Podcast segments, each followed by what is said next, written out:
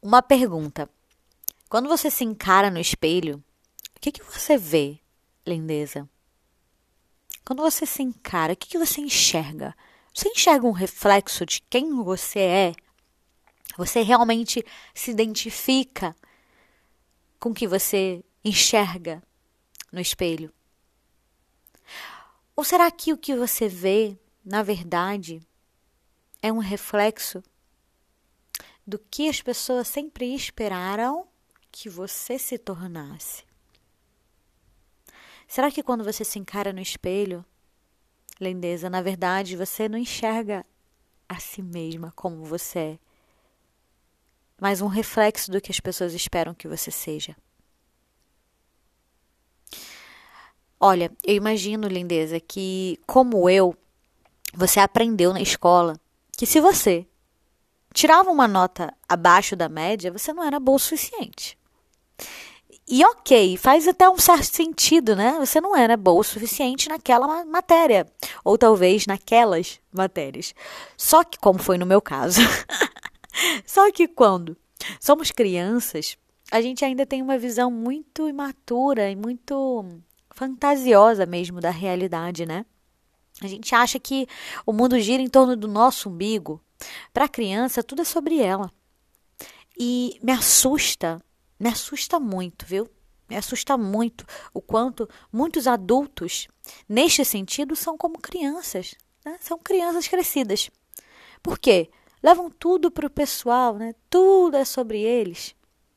Essas pessoas, elas não passaram de fase sabe? Elas permanecem ali na fase é, do desenvolvimento humano, né? Infantil? Infantil, ali na adolescência, onde a gente vive buscando é, a aprovação, onde é, a visão do outro sobre nós importa muito. Por quê? Porque a fase da adolescência é uma fase de construção de identidade, né? Então, o outro, ele fica nos dando feedback o tempo todo, né? E por isso o adolescente, ele tem tanta necessidade de se sentir inserido e, e dá tanta importância, assim, ao que o outro vai pensar, ao que o outro vai falar. Mas, como adultos, não deveria ser assim, né, lindeza? Você, como uma mulher adulta, não deveria, é, primeiro, agir como uma criança que acha que tudo é, é sobre ela, né? Então, se você leva tudo para o pessoal, se você é, acha que tudo é sobre você, você ainda está nessa fase do desenvolvimento humano aí, da infância. Né? Você, você ainda é uma criança crescida, tá? E se você é, é aquela, aquela pessoa que dá demasiada importância para a opinião do outro, para o julgamento do outro sobre você, e se, sobretudo, o valor que você dá a si mesma é proporcional ao valor que os outros estão te dando, lindeza. Você, ainda está presa na, nessa fase do desenvolvimento humano, que é a adolescência, né? Você é, você é uma adolescente, tá? Então, vamos mudar isso. Vamos mudar isso. É, o fato é que, lá na escola, a gente começou a associar o nosso valor com o quanto a gente acertava ou errava. Não é verdade? A gente também começou aqui. A gente começou a se comparar. Então, quem tirava notas abaixo da média se sentia inferior a quem tirava notas acima né, da média. E, por sua vez, quem tirava notas maiores se sentia superior a quem tirava notas menores. E assim a gente foi nos condicionando a esse essa comparação é, que é tão nociva, né? Aos poucos e cada vez mais, o que foi acontecendo? A nossa vontade genuína né, de explorar o mundo, de experimentar, experimentar ser, experimentar fazer, foi sendo substituída pela necessidade angustiante de acertar. A necessidade de perfeição.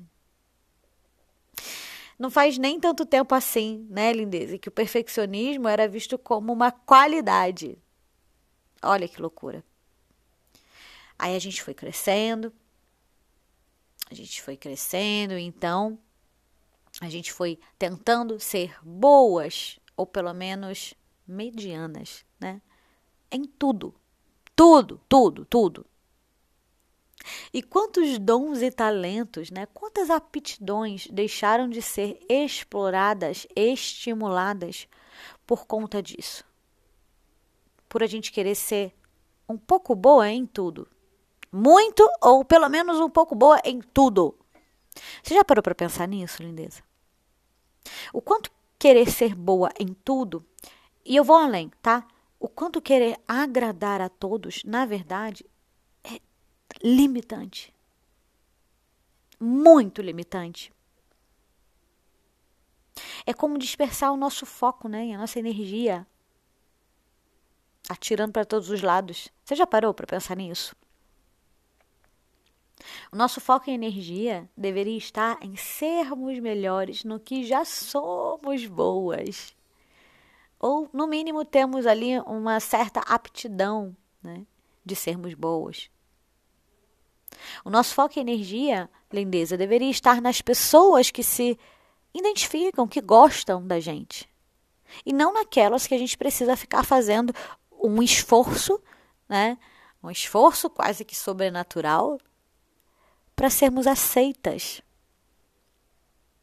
Onde você tem colocado o seu foco de atenção e de energia, lindeza? Outro ponto de reflexão é o fato de que a busca pela perfeição, ela nos torna insatisfeitas crônicas, né? Eu costumo chamar assim, insatisfeitas crônicas. O que é insatisfação crônica, Ingrid?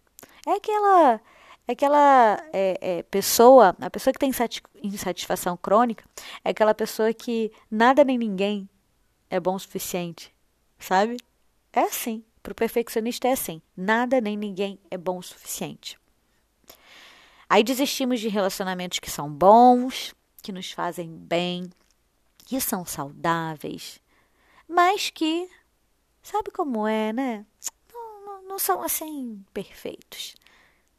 Abrimos mão de oportunidades profissionais que são boas, mas é que assim, sabe, não, tem as condições perfeitas. E quantas coisas, lindezas, é, coisas importantes como eu te amo, eu te perdoo, ou me perdoa, né? eu estava errada, me perdoa. Então, quantas coisas importantes não são ditas por quê? Porque a gente fica esperando o momento perfeito. Eu poderia me estender, mas eu acho que você já entendeu, né, lindeza? Você já entendeu quanto perfeccionismo, na verdade, é destrutivo. A boa notícia. Ah, a boa notícia. Tem boa notícia. A boa notícia é que nunca é tarde demais para a gente se livrar né, desse ranço, dessa pressão de ser perfeita. Ser inteira, presta atenção, lindeza. Ser inteira é muito melhor do que ser perfeita. Na faculdade, por exemplo, que em parte é, é teoria, né? Então, na teoria, eu fui uma aluna mediana, tá? De, de mediana para baixo. com exceção das matérias e professores que eu gostava, né, que me estimulavam. Eu fui uma aluna bem mediana. Mas na prática, meu amor, na prática, eu fui uma estagiária muito engajada em todos os lugares em que eu trabalhei, em que eu estagiei. Não só estagiei, mas trabalhei, né? Também. Na verdade, eu me destaquei. Eu sempre me destaquei profissionalmente. Por quê? Porque eu era perfeita? Não, não, longe de ser. Mas eu sempre fui inteira no que eu fazia. Ser inteira foi o que me destacou, lindeza. Não foi ser perfeita, não. E quem muito quer ser perfeita não consegue ser inteira. Entenda isso. A pessoa que muito quer ser perfeita, ela se torna é tão rígida que ela não consegue ser inteira. Então, o caminho para ser inteira, ele é estreito. Tá? Não vou mentir para você. Não é facinho, não é gostosinho. Por quê? Porque requer coragem. Requer coragem para a gente mergulhar na gente mesma, né? Requer coragem para a gente se desapegar do que a gente achava que deveria ser. Desapegar do que a gente achava que deveria fazer. Requer coragem também para a gente desagradar os outros, lindeza. Aprender a desagradar os outros. Aprender a frustrar os outros, especialmente quem a gente ama. Preciso coragem. Então não é um caminho gostosinho, não é um caminho facinho, mas vai por mim, lindeza, vale muito a pena. Pega essa chave, lindeza, traz para o seu DNA. Traz para o seu DNA. Isso que eu vou te dizer agora.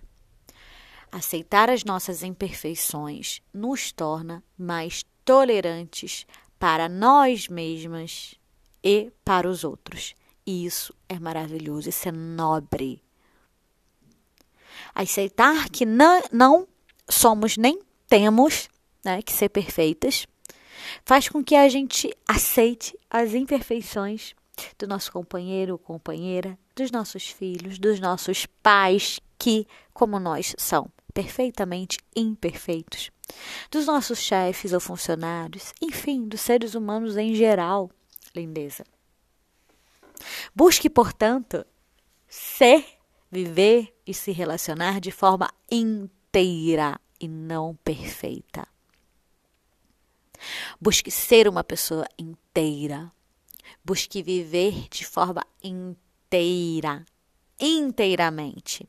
Busque se relacionar inteiramente e não com perfeição. Até porque só um imperfeito pode evoluir. Não é verdade? Pensa comigo.